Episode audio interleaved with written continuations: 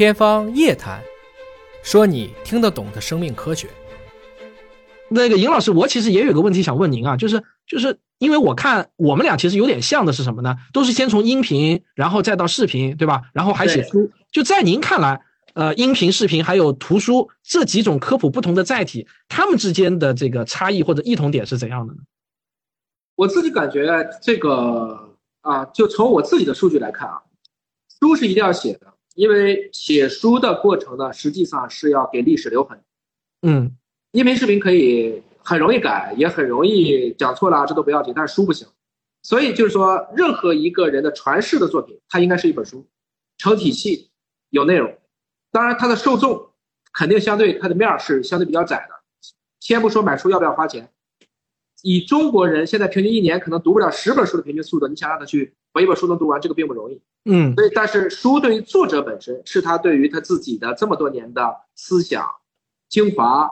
啊，一个浓缩，一个结构化的表达，我觉得这个书是很重要的。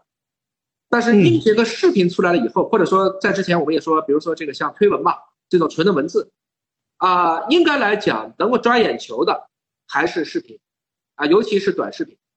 当然，短视频它最大的挑战就是在于你需要有团队，这个就是你刚才讲的，一个人是干不了的。你录个音还行，真要是你要出镜，又要去在过程中把你提到的每一个场景都让它去可视化，这个其实是很难。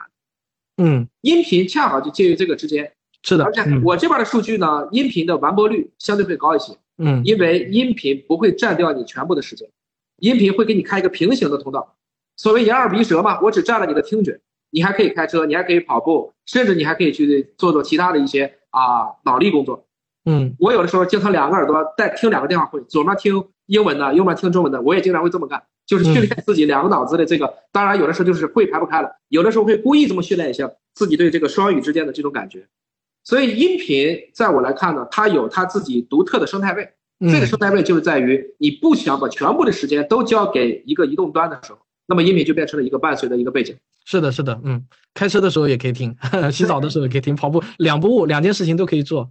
就在我看来啊，就是说他们这三者的区别呢，是有两个维度可以去评判。一个维度呢，就是你的这个知识吸收的程度。我自己觉得看书是最容易吸收知识的，就是我自己脑子里的那些知识，或者说我印象最深刻的那些知识，能够脱口而出的，基本上都是要靠看书看来留下的。因为最专注，看书是必须要特别专注，什么事情都不能干其他的。然后呢？知识吸收程度是依次呢，就是看书最好，然后音频次之，看视频呢吸收的程度最差，相对来说最差一点。但是反过来就是大众化，或者说更易、更容易、更不容易普及的话，那刚好是反过来的。视频是最大众化的，最容易普及的，然后是音频次之，书呢是相对来说门槛又是最高的啊。所以这是刚好是两条线，一个是那个就是知识的深度、一吸收程度，还有一条线就是大众化，哎，它刚好是这个。反反过来的两条上升的，一条上升的曲线，一条下降的曲线。嗯，这个比喻其其实蛮有意思的。这个绝大部分人其实确实一张好图胜千言嘛。对，是的。图就比文字强嘛。一个好视频可能又比一张好图要强很多。对，看一遍就记住了。对，我之所以现在慢慢的就是从音频图书转到转正到这个视频，而且是要拍那种大型的纪录片、故事片的这个渠道上来呢，最重要的一个原因呢，就是我始终想破圈。就是其实其实我们可能都有这样子的一个感觉，就是喜欢科普的科学爱好者，他始终是一个非常小众的一个，他天花板还是比较低的。就比如说喜马拉雅上的，很快就会到一个这个粉丝数的一个增长瓶颈，越往后面就增长的很慢了。对，因为他这个流量红利，或者说你你很快就把喜欢这些的人都圈粉了，然后你你想要破圈呢，特别特别的难，特别特别的难。是是是是。对你只要你的形式和载体如果不发生变化的话，想破圈就特别难。而我是觉得，如果我想要在更大化的去破圈，把一些科学上很有意思的概念或者一些思考的方式普及到更多的人那里去的话，我一定要找到大众最喜闻乐见的一种形式去谈科学。所以这也是为什么我现在 去开始去探索。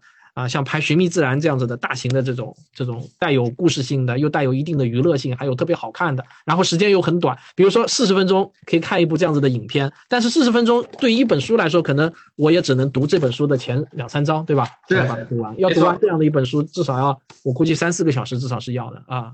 嗯。